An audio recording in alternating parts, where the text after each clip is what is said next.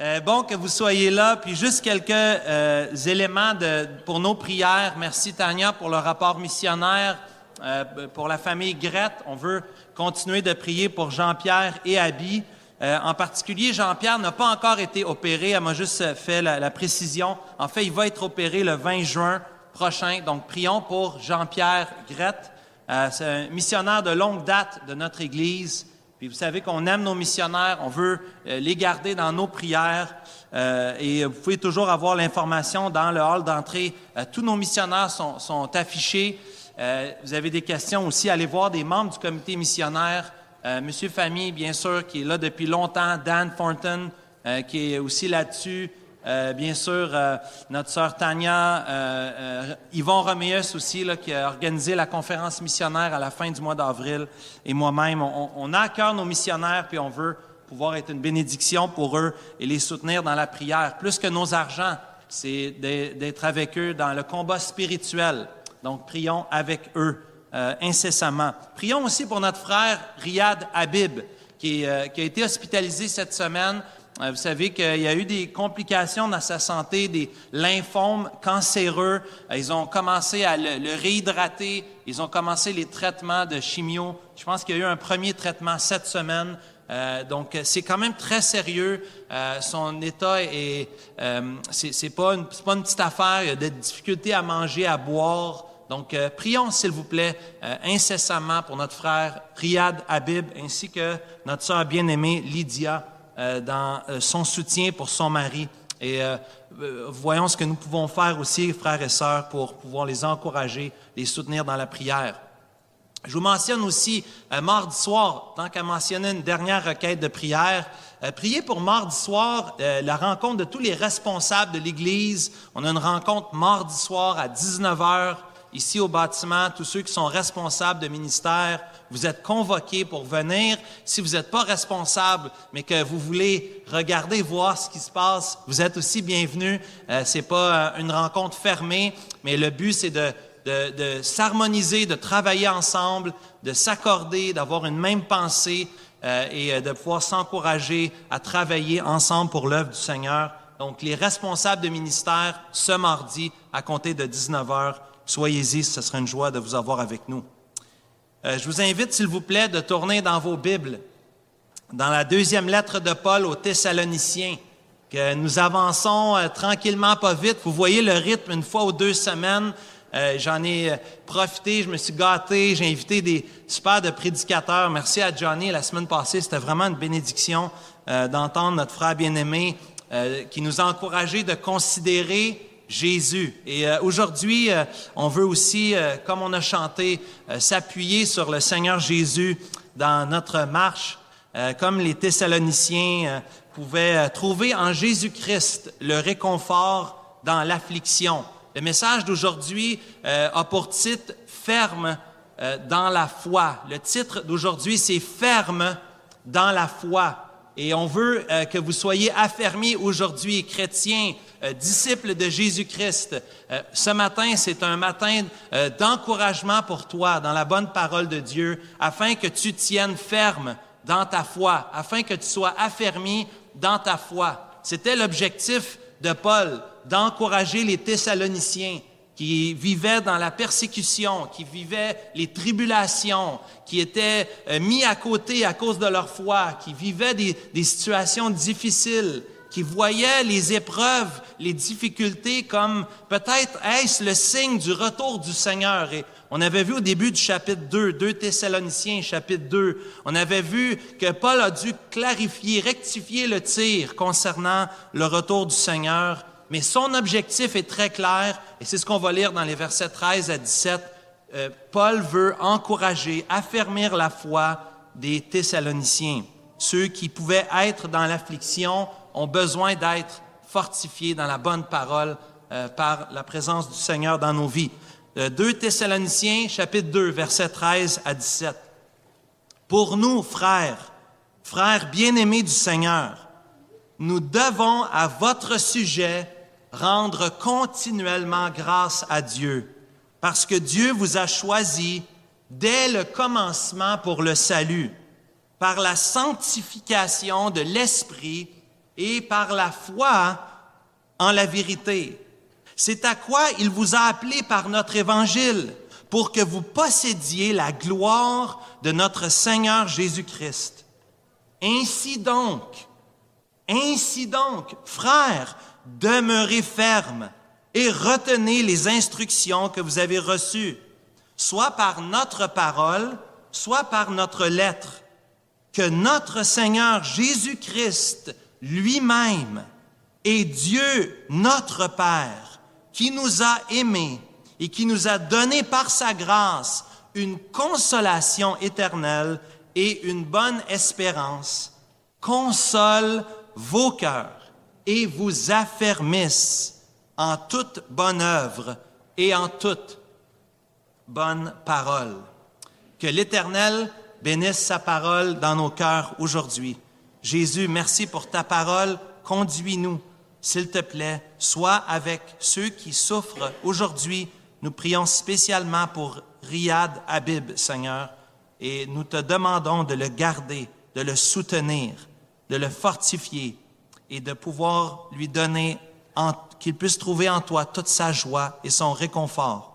En Jésus-Christ, nous t'en prions. Amen. Vraiment, l'idée principale ici de notre passage, c'est un appel à la fermeté dans la foi, c'est d'être affermi dans sa foi, ferme dans la foi.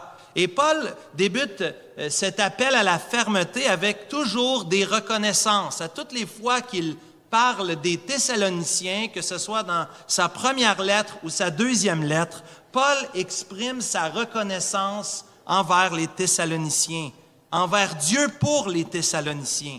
Il est reconnaissant de voir ce que Dieu est en train de faire dans la famille de Dieu. Ce que Dieu fait dans sa famille, l'œuvre de transformation qu'il opère dans euh, ses enfants. Et vous voyez cette mention au verset 13 et aussi au verset 15 chapitre 2 de cette notion de frère. Ça revient constamment. J'ai compté au moins euh, sept fois dans la deuxième lettre, sans compter toutes les fois dans la première lettre. Paul veut euh, a vraiment des termes affectueux et chaleureux envers les Thessaloniciens. Ce sont ses frères, ses frères bien-aimés, les frères bien-aimés du Seigneur, ceux que Dieu aime, ceux que nous aimons. Il y a une relation familiale forte lorsqu'on vient se rassembler le dimanche matin avec les frères et les sœurs de l'Église. Je retrouve mes frères et mes sœurs. C'est un rassemblement familial. Ces termes-là, c'est pas pour être spirituel, c'est parce que c'est ce que Paul croyait au plus profond de lui-même. Lorsqu'il voit les chrétiens, il voit, il les appelle des saints, S-I-N-T-S, les saints, ceux qui ont été sanctifiés. Il voit les saints, mais il voit aussi la famille, les frères et les sœurs, la famille de Dieu, ceux que Dieu aime. Nous sommes, bien-aimés, la famille de Dieu. Il faut se rappeler ce que, ce que Dieu nous demande concernant la famille, l'amour que Dieu nous demande de manifester, de démontrer, un amour fraternel. On est responsable, bien-aimés, oui, pour nos frères et nos sœurs dans l'Église. J'ai la responsabilité de démontrer un amour fraternel. L'Église, c'est notre vraie famille. C'est la famille avec laquelle nous allons passer l'éternité. La famille de sang et de chair, oui, elle est merveilleuse, mais seulement ceux qui auront placé leur confiance en Jésus-Christ seulement auront accès à la vie éternelle avec Dieu et avec sa famille. Aujourd'hui, on t'invite de, te joindre à la famille de Dieu, la famille de Dieu par la foi en Jésus-Christ, par la repentance et par la foi en Jésus-Christ. Mais aussi, il y a une famille de l'Église locale. Paul ici n'est pas en train d'écrire à l'Église universelle. Paul ici est en train d'écrire à une Église locale où il y a des frères et des sœurs qui sont définis dans un groupe, qui vivent dans une ville à Thessalonique. C'est une, ville dans le Moyen-Orient. C'est des gens, si on pouvait retourner il y a 2000 ans et qu'on aurait pu mettre une caméra pour voir, on aurait vu dans ce rassemblement des hommes et des femmes C'est une famille, pas seulement la grande famille de Dieu, tous ceux qui ont cru en Jésus-Christ depuis les âges, mais aussi la Bible nous enseigne qu'il y a des églises locales. Et il faut se joindre à une église locale pour faire partie de la famille de Dieu. Ici, ce n'était pas juste ceux qui venaient pour le rassemblement le dimanche matin. Non, c'est une famille définie.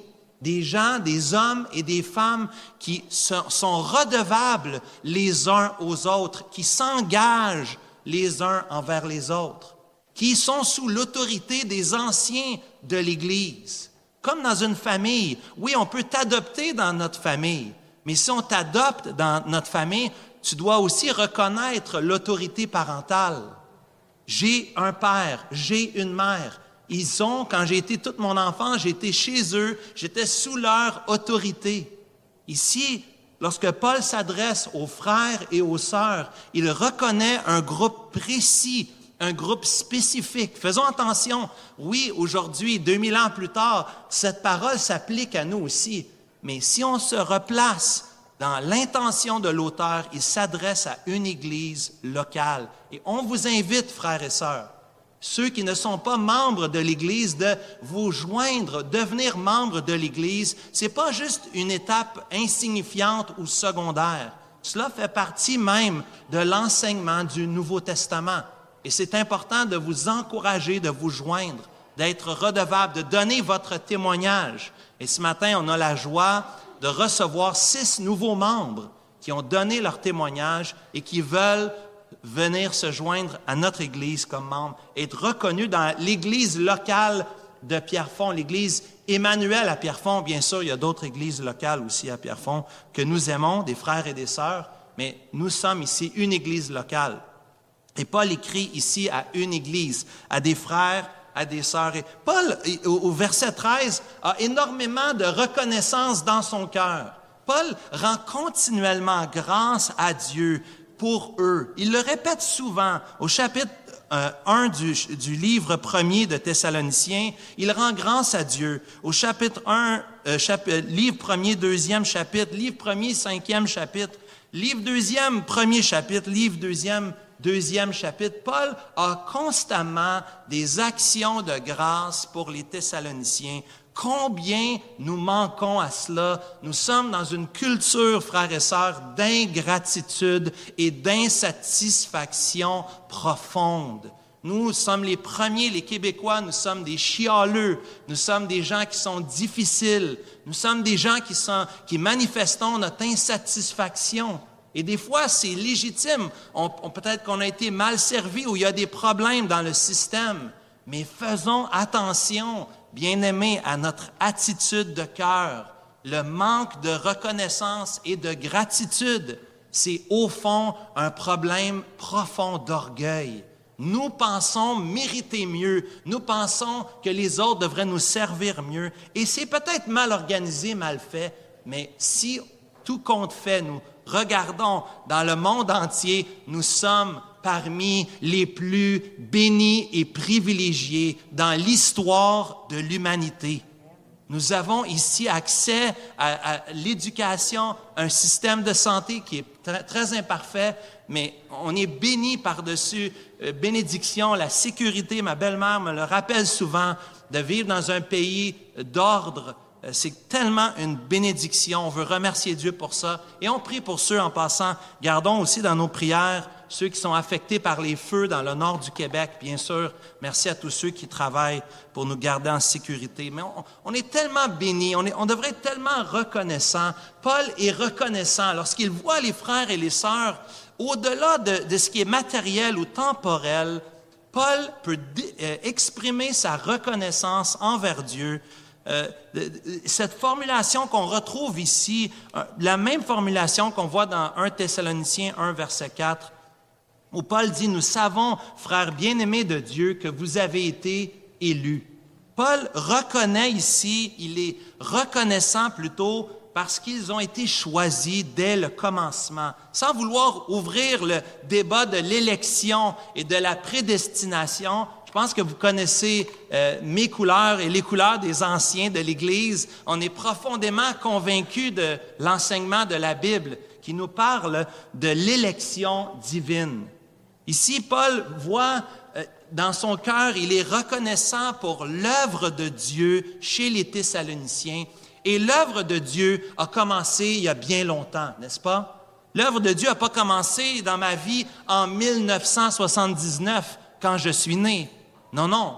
L'œuvre de Dieu a commencé dans ma vie bien avant l'an zéro où Jésus-Christ est venu dans ce monde.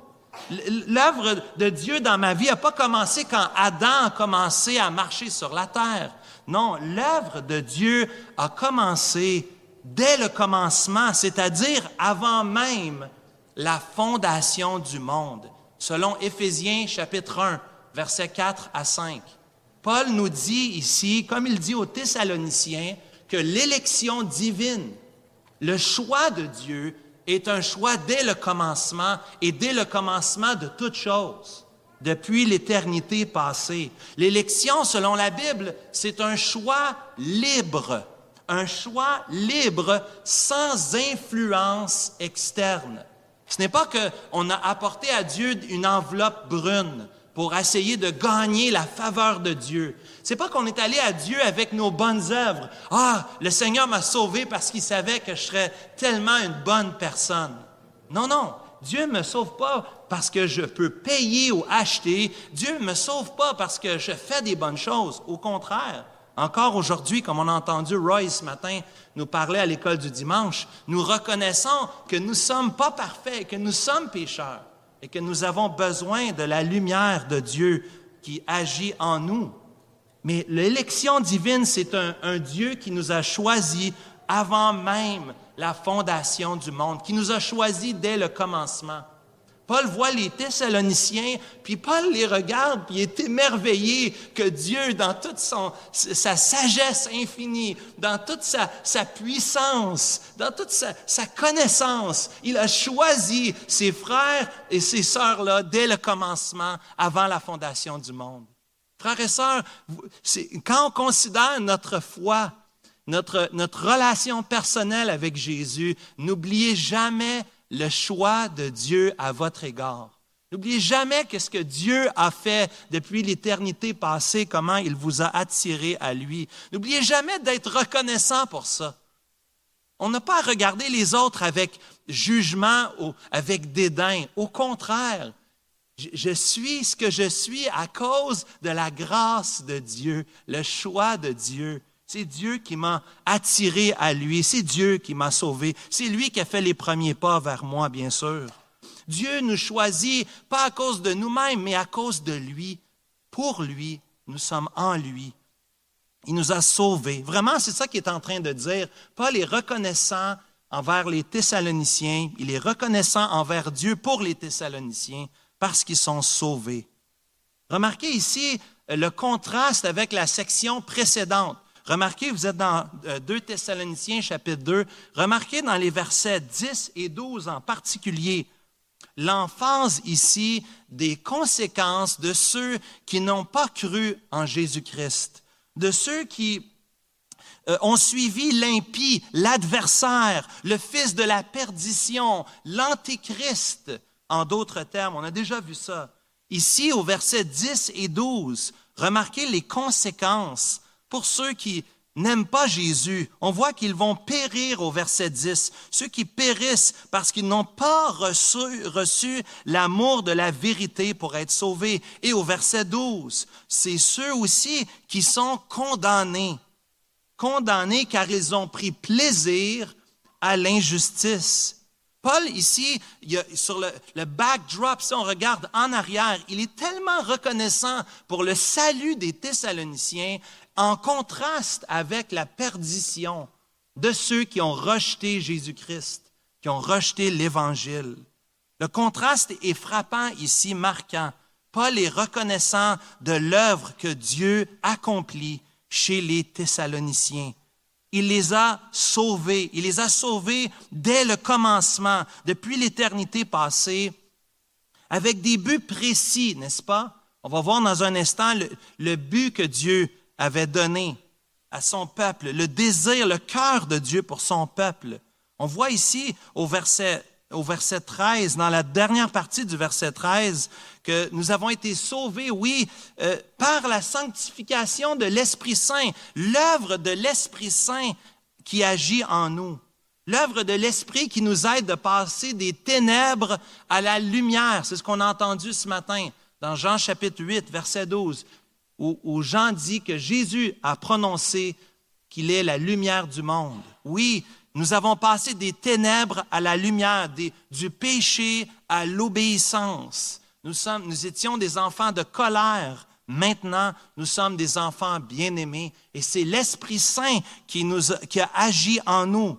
C'est l'Esprit Saint qui sanctifie.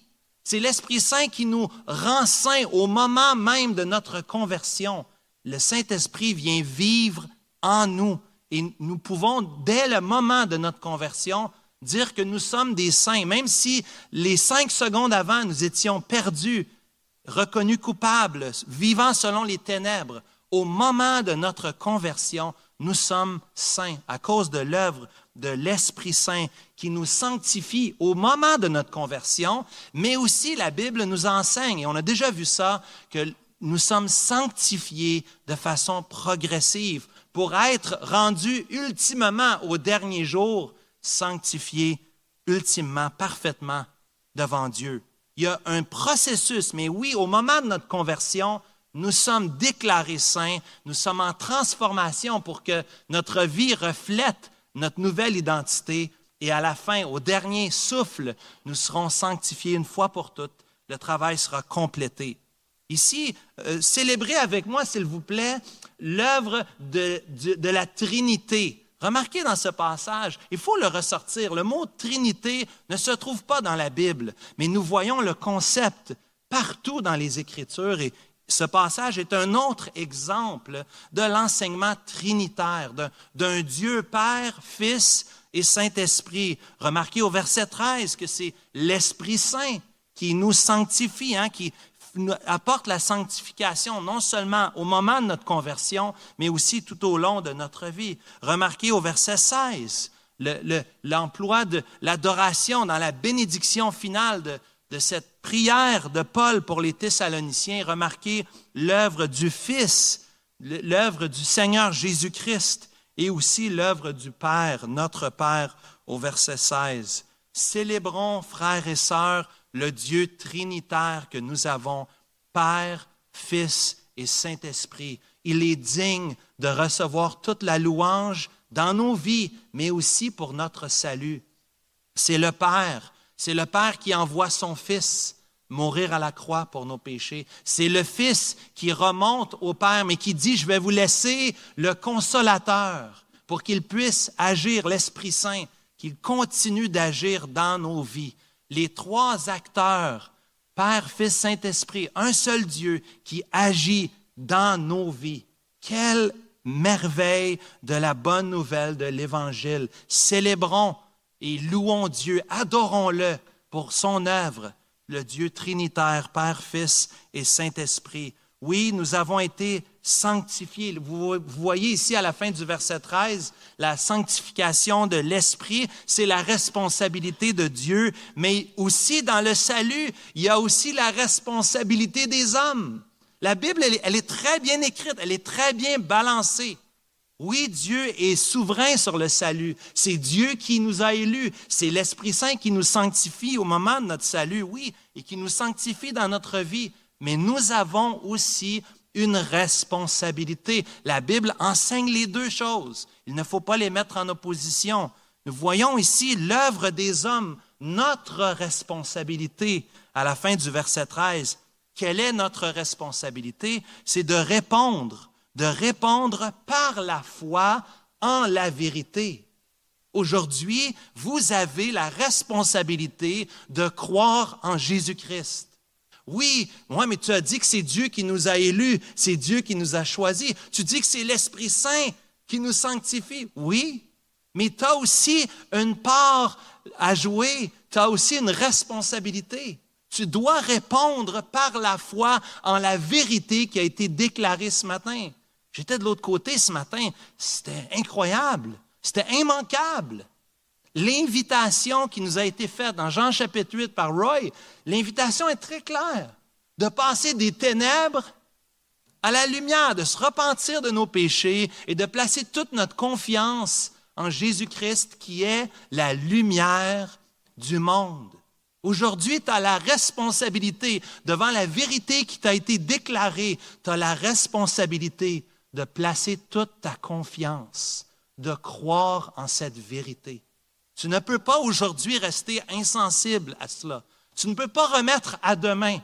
Remettre à demain serait une grave erreur. Aujourd'hui même, aujourd'hui même, ta vie te sera redemandée, possiblement. C'est ce qui est arrivé dans le Nouveau Testament. Parce que Jésus avait rencontré cet homme, hein, qui raconte l'histoire de cet homme. Cet homme qui pensait que ah, mes greniers sont pleins, ça va bien, hein? Je regarde mon portfolio, waouh, hein, c'est beau, hey, la belle retraite, on va passer du bon temps, ça va être super. Aujourd'hui même, c'est ce qu'on lui avait dit, aujourd'hui même, ta vie te sera redemandée. Es-tu prêt? Es-tu prêt à rencontrer ton Dieu? As-tu placé ta foi en la vérité? de l'Évangile qui dit, c'est quoi la vérité? Je suis, tu es, nous sommes des pécheurs. Nous avons besoin de placer notre confiance en Jésus-Christ pour avoir la vie éternelle. Bien-aimé, cher ami qui m'entend aujourd'hui, oui, nous avons la responsabilité tu as la responsabilité, place ta foi dans la vérité de l'Évangile, de croire dans la parole de Dieu. Lis les Évangiles, c'est les paroles mêmes de Dieu, les paroles de Jésus-Christ lorsqu'il a marché sur terre. Lis la loi de l'Ancien Testament et les prophètes qui annoncent la venue du Messie, du Sauveur. Tu vas entendre le cœur de Dieu dans l'Ancien Testament. Son cœur est bien présent. Ce n'est pas seulement sa justice, mais aussi sa grande compassion pour un peuple qui péchait contre lui. Lis les épîtres comme nous sommes en train de faire maintenant. Vois l'œuvre de Dieu, l'amour de Dieu pour ses églises et pour ses ouvriers. Comment il voudrait que Dieu, Dieu voudrait qu'on puisse placer toute notre foi en Jésus-Christ aujourd'hui. Oui, c'est Dieu qui nous appelle. Regarde avec moi au verset 14. C'est Dieu qui nous appelle. Ici, c'est cet appel général de tous les croyants. Nous sommes appelés, nous sommes appelés à répondre à cet évangile. C'est pas l'appel au ministère ici. C'est pas un appel missionnaire. Ici, c'est un appel pour tous les croyants. C'est chacun d'entre nous, nous sommes invités. Nous sommes appelés par l'évangile pour que nous puissions posséder la gloire et participer à la gloire de Dieu. Non seulement que Dieu t'a sauvé pour que tu te joignes dans la famille de Dieu, mais Dieu te donne les privilèges d'être dans la famille royale. C'est incroyable. Non seulement que nous étions perdus, non seulement que nous étions dans nos péchés, mais Dieu non seulement nous sauve, il veut nous donner la place d'honneur.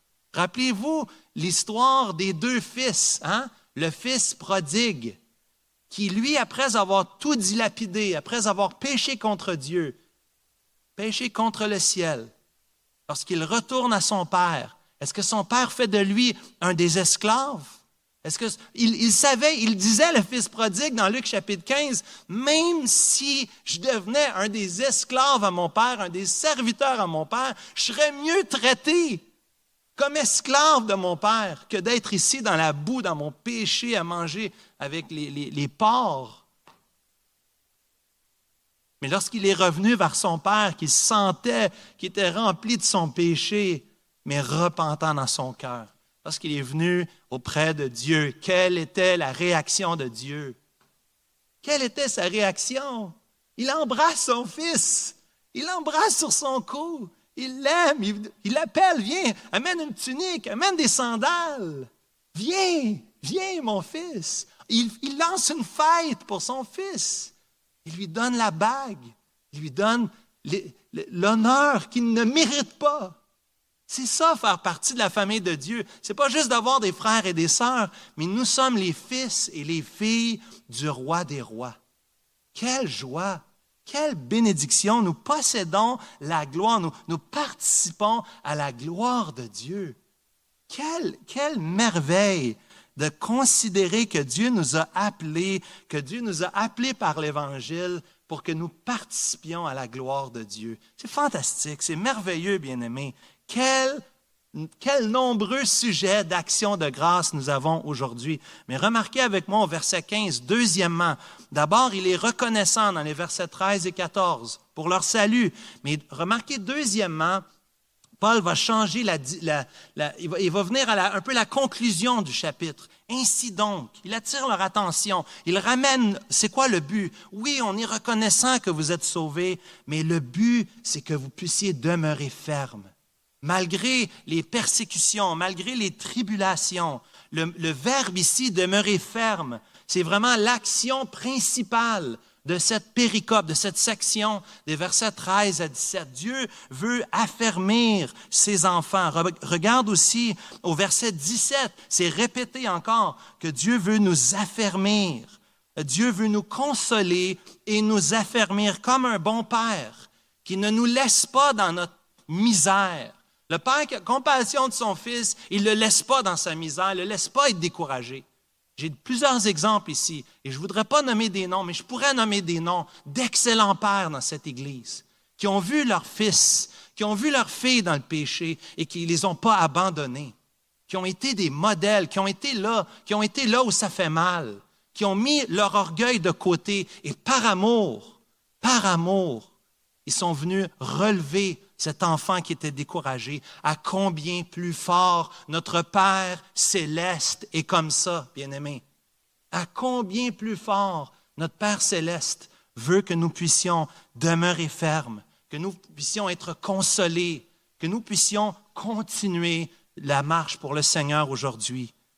Demeurer ferme ici, c'est l'action principale. Ça veut dire d'être loyal, ça veut dire d'être fidèle, ça parle de, ténacité, de détermination, de constance, de persévérance, d'endurance, de résolution. Ça parle d'être inébranlable. Soyez ferme, 1 Corinthiens 15, 58.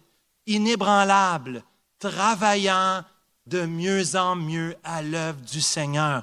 Paul voulait encourager. Frères et sœurs, sois encouragés. Non seulement que tu es sauvé, mais en plus, Dieu veut t'affermir dans ta vie aujourd'hui. Le contraire ici serait de tomber ou d'abandonner. Puis on entend ça beaucoup aujourd'hui. Des chrétiens qui déconstruisent, qui sont en déconstruction. Paul n'enseigne aucunement la déconstruction. Au contraire, Paul enseigne l'affermissement, d'être affermi en Jésus-Christ, de retenir les instructions que nous avons, que vous avez reçues de nous. Il y a beaucoup de chrétiens qui déconstruisent, je pense parce qu'ils ne s'attachent pas aux vraies paroles de l'Évangile, qui commencent à philosopher et à tomber dans toutes sortes de pensées mondaines. Bien-aimés, retenez, retenons les paroles, les instructions que nous avons reçues dans l'Évangile. L'Église, c'est pour ça qu'on croit tellement à l'enseignement, parce que l'enseignement, ça change ta vie. L'enseignement, ça permet de t'affermir dans ce qui est vrai. Ça te permet de t'aider à marcher dans ta vie. Un message comme dimanche passé, considérez Jésus. Ben, je le considère. Frères et sœurs, c'est révolutionnaire. Lorsque j'ai entendu dimanche dernier que je devais mettre de côté toute autre chose et que de m'attacher à Jésus-Christ seulement, ça met de l'essence dans mon réservoir pour toute la semaine. Considère l'excellence de Jésus-Christ. C'était un message extraordinaire qui m'a béni personnellement. Je pense que vous avez été encouragés aussi par les paroles que nous avons entendues. Frères et sœurs, demeurons fermes dans ce que nous avons été enseignés dans la fidélité de la doctrine de la parole de Dieu. Attachons-nous à ces vérités, demeurons fermes, sans jamais se relâcher. En 1987, le 3 septembre 1987, dans un vol d'un avion Beechcraft de Boston au Maine, à Lewiston, Maine, il y avait un pilote du nom de Henry Dempsey qui entendait un drôle de bruit en arrière de l'avion euh, il n'y avait pas de passagers, puis en passant, il n'y a personne qui meurt. Ça finit bien l'histoire. Mais il entendait un drôle de bruit en arrière, fait qu'il dit au copilote, c'est toi qui prends la relais, je vais aller voir ce qui se passe. Et lorsqu'il va en arrière, soudainement, lorsqu'ils étaient à 4000 pieds dans les airs, environ 200 000 à l'heure, il y a une petite turbulation qui, euh, euh, turbulence hein, qui est arrivée, puis euh, en voulant s'agripper à la porte, il a découvert c'était quoi le problème. Eh bien, la porte avait été mal fermée et il a été suspendu dans l'air. Pendant plusieurs minutes, la porte est ouverte, il s'est accroché au bord. C'était un peu comme des marches d'un petit avion, une cinquantaine de places. Il s'est accroché aux marches puis au bord de l'avion, puis il, s'est tenu de toutes ses forces. Le temps que le, copilote euh, appelle à l'aide, en fait, le copilote était certain que Dempsey était mort, tellement certain qu'il a, il a demandé à la garde côtière d'aller voir s'ils avaient trouvé quelqu'un euh, dans l'océan Atlantique. Mais Dempsey s'accrochait de toutes ses forces et ils ont réussi à atteindre, en tout cas, toute une histoire, vous pourrez peut-être voir ça si ça vous tente. Mais le, Dempsey s'est accroché pour sa vie. Il s'est tenu, il s'est agrippé de toutes ses forces au bord de l'avion pour garder la vie sauve. Et des fois, frères et sœurs, j'ai l'impression qu'on prend la vie chrétienne à la légère. Et on n'a pas tendance à s'agripper comme Dempsey ici, sur le bord de l'avion, comme si notre vie en dépendait.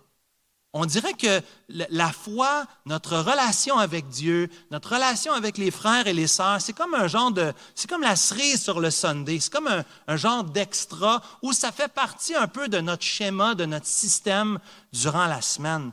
Bien aimés, nous voulons être comme ce Henry Dempsey qui s'accroche pour sa vie. Notre vie en dépend. Accrochons-nous à Dieu. Tenons ferme Tenons ferme, tiens ferme, mon frère, ma soeur, tiens ferme, lâche pas. Même si il t'arrive d'être découragé, lâche pas. Fais comme Dempsey. Écoutez, Dempsey, 4000 pieds dans les airs, 200 000 à l'heure, c'est 300 km heure, là. Ça va vite, là. Il aurait pu lâcher à tout moment. Il devait, il devait se dire, je m'en sortirai jamais, c'est impossible. Mais miracle des miracles, il a réussi à s'agripper et à tenir ferme jusqu'au bout, retenir ferme au milieu du combat spirituel. la bonne nouvelle pour nous, c'est que la responsabilité n'est pas toute sur nous de s'agripper et de tenir. On l'a déjà chanté ce matin, merci Édouard et toute l'équipe. Mais remarquez la prière finale au verset 16 et 17, la prière de bénédiction, la prière de consolation, la prière d'affermissement. Le Dieu que nous avons, c'est un bon Père. Ce n'est pas seulement à nous d'avoir la responsabilité de, tenir ferme, de s'agripper, mais Dieu aussi nous affermit. Dieu aussi marche avec nous. Dieu nous aide aussi à tenir ferme jusqu'au bout. Regardez avec moi les versets 16 et 17. Le Seigneur Jésus-Christ, le Dieu le Père bien-aimé, celui qui nous a aimés. Remarquez ce rappel, il a déjà dit qu'ils étaient les bien-aimés, les frères et les sœurs bien-aimés dans le Seigneur. Eh bien, ce sont les bien-aimés, les bien-aimés qui sont aimés de Dieu. Nous sommes aimés de Dieu. Nous sommes ses enfants. Je sais qu'il m'aime. Sois rassuré, mon frère, ma sœur. Si tu es découragé aujourd'hui, sois rassuré de l'amour de Dieu pour toi. Dieu t'aime. Dieu veut t'aider dans tes difficultés, ne veut pas te laisser. Fais-lui confiance, demande-lui de t'aider. Remarquez cette prière ici où Paul, après avoir fait appel à l'action de Dieu, encourage les Thessaloniciens de se rappeler de l'amour de Dieu pour passer au travers des combats de la vie, pour passer au travers des persécutions, pour passer au travers des tribulations, des, épreuves, du combat spirituel, nous avons besoin aussi de Dieu qui saisit notre main. Rappelez-vous ce vieux cantique, saisis ma main craintive et conduis-moi. Fais toujours que je vive plus près de toi. Non, jamais tout seul. Jamais tout seul. Jésus, mon Sauveur, me garde. Quel amour nous avons reçu en Jésus-Christ.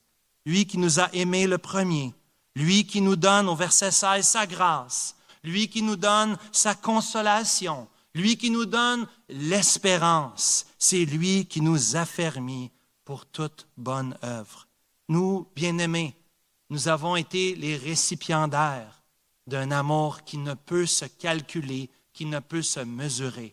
Nous avons reçu la grâce de Dieu, la consolation de Dieu. Dieu, comme un bon père, comme une bonne mère, veut te prendre dans ses bras aujourd'hui et te consoler de tes blessures, de tes découragements, des choses qui t'affectent, des abus que tu aurais vécus, des découragements, de l'injustice, des fraudes, des, difficultés que vous auriez pu vivre au, au cours des derniers jours, semaines, mois, années. Dieu est le Dieu de toute consolation. Il veut consoler ton cœur. Il veut cela. Il veut t'affermir afin que tu puisses faire l'œuvre à laquelle il t'a appelé aujourd'hui. Jésus, nous voulons te remercier en terminant. Nous voulons te dire merci alors que l'équipe de louanges s'avance. Nous voulons t'offrir ce dernier chant avec des cœurs reconnaissants. Non seulement de l'encouragement que tu nous donnes d'être tes enfants, d'être sauvés, mais que tu veux, oui Seigneur, que nous tenions ferme. Et tu nous dis que tu vas nous aider. Tu es le bon berger qui donne sa vie pour ses brebis. Ô Seigneur, merci pour ton amour manifesté en ton Fils Jésus-Christ. Merci de nous avoir aimés, de nous avoir choisis. Merci de nous sanctifier, de nous transformer. Merci pour ton appel. Et nous te bénissons pour toutes ces choses en Jésus-Christ. Amen.